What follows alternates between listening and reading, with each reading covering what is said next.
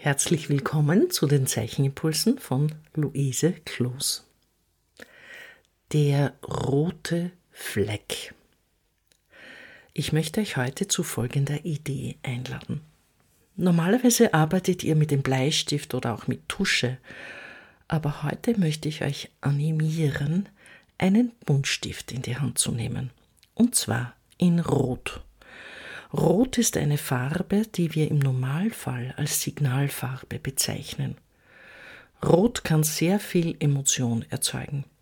Vom dunkelsten bis zum hellsten Rot, vom aggressivsten Rot bis zum weichsten Rot, vom fröhlichsten Rot bis zum traurigsten Rot. Ihr wisst schon, wenn wir die Farbe Rot in einer gewissen Tonalität beschreiben wollen, haben wir dafür ein Wort der Emotion zur Verfügung. Ihr nehmt also einen Rotstift. Manche haben vielleicht einen Farbkasten mit Farbstiften mit vielen Rottönen. Manche haben vielleicht nur einen Stift. Ihr wählt einfach ein Rot, das euch lieb ist. Oder dieses eine Rot, das ihr gerade habt. Was tut ihr mit diesem Stift? Ihr fangt an, eine Fläche zu definieren, einen roten Fleck. Der rote Fleck kann irgendwo im Blatt sitzen. Ihr setzt also an einer Stelle den roten Stift an und zeichnet kleine Elemente auf das weiße Blatt. Dadurch, dass ihr diese kleinen Elemente verdichtet zeichnet, entsteht eine Fläche. Diese Fläche einem Fleck ähnlich hat keine genau definierte Ausprägung. Das bestimmt ihr. Es kann eine amorphe Form sein, sie kann wellig sein oder zackig oder auch gerade, was immer ihr als angenehm findet. Wie immer es sich zu der Stelle, auf der der Fleck zu sitzen kommt, anfühlt. Wenn ihr aber runde Konturen wählt, muss der Fleck in seinem gesamten Umfang eine runde Kontur haben. Es können gar keine Ausbuchtungen sein oder nur wenige Ausbuchtungen oder viele kleine Ausbuchtungen sein, die sich amorph auf das Blatt legen. Hat eure Form jedoch Zacken, muss die Kontur immer zackig sein. Es können viele Zacken sein oder wenige, sie können lang sein oder kurz sein, aber auf jeden Fall mischt ihr nicht rund mit zackig. Da ist es besser, ihr nehmt zwei Blätter und probiert auf dem einen Blatt einen Fleck mit runder Kontur, auf dem anderen Blatt einen Fleck mit zackiger Kontur.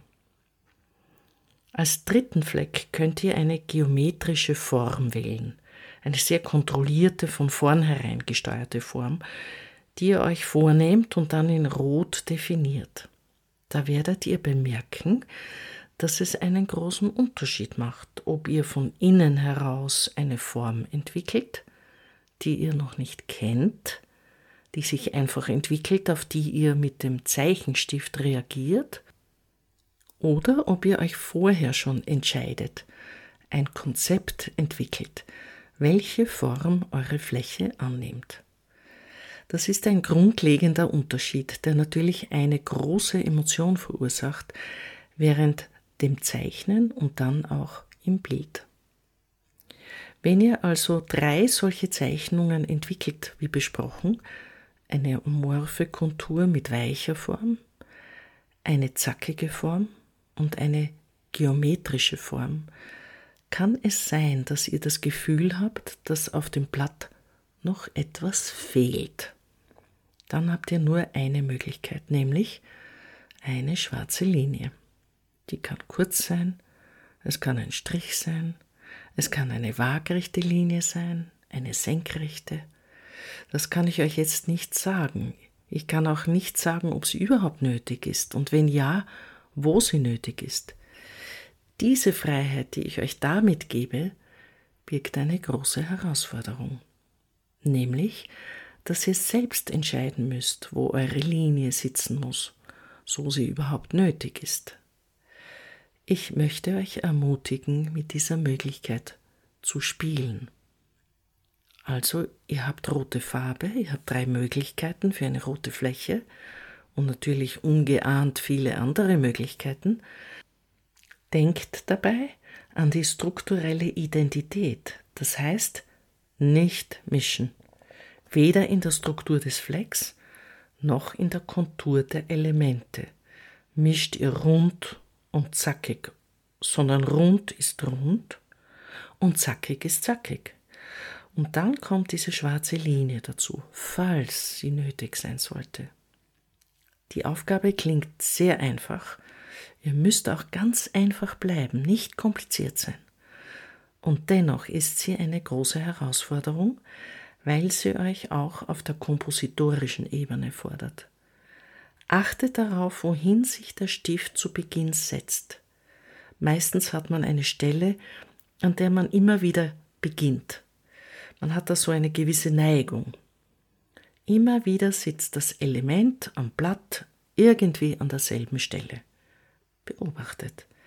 Vielleicht könnt ihr den Fleck einmal ein bisschen anders setzen, als ihr vielleicht aus gewohnter Weise heraus möchtet.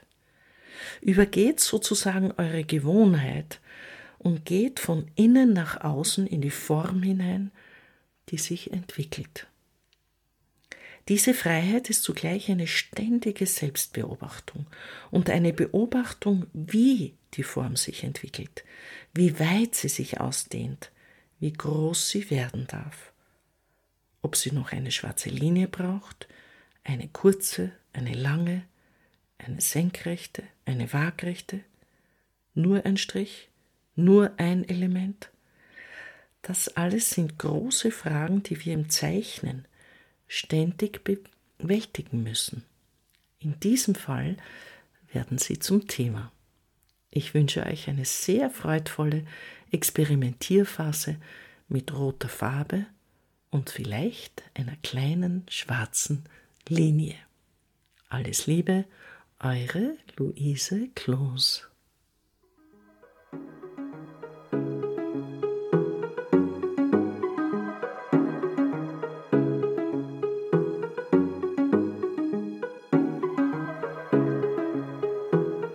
Dieser Podcast wird im Rahmen von Kunst und Kultur im digitalen Raum vom österreichischen Bundesministerium für Kunst und Kultur und dem Land Steiermark Kultur finanziert.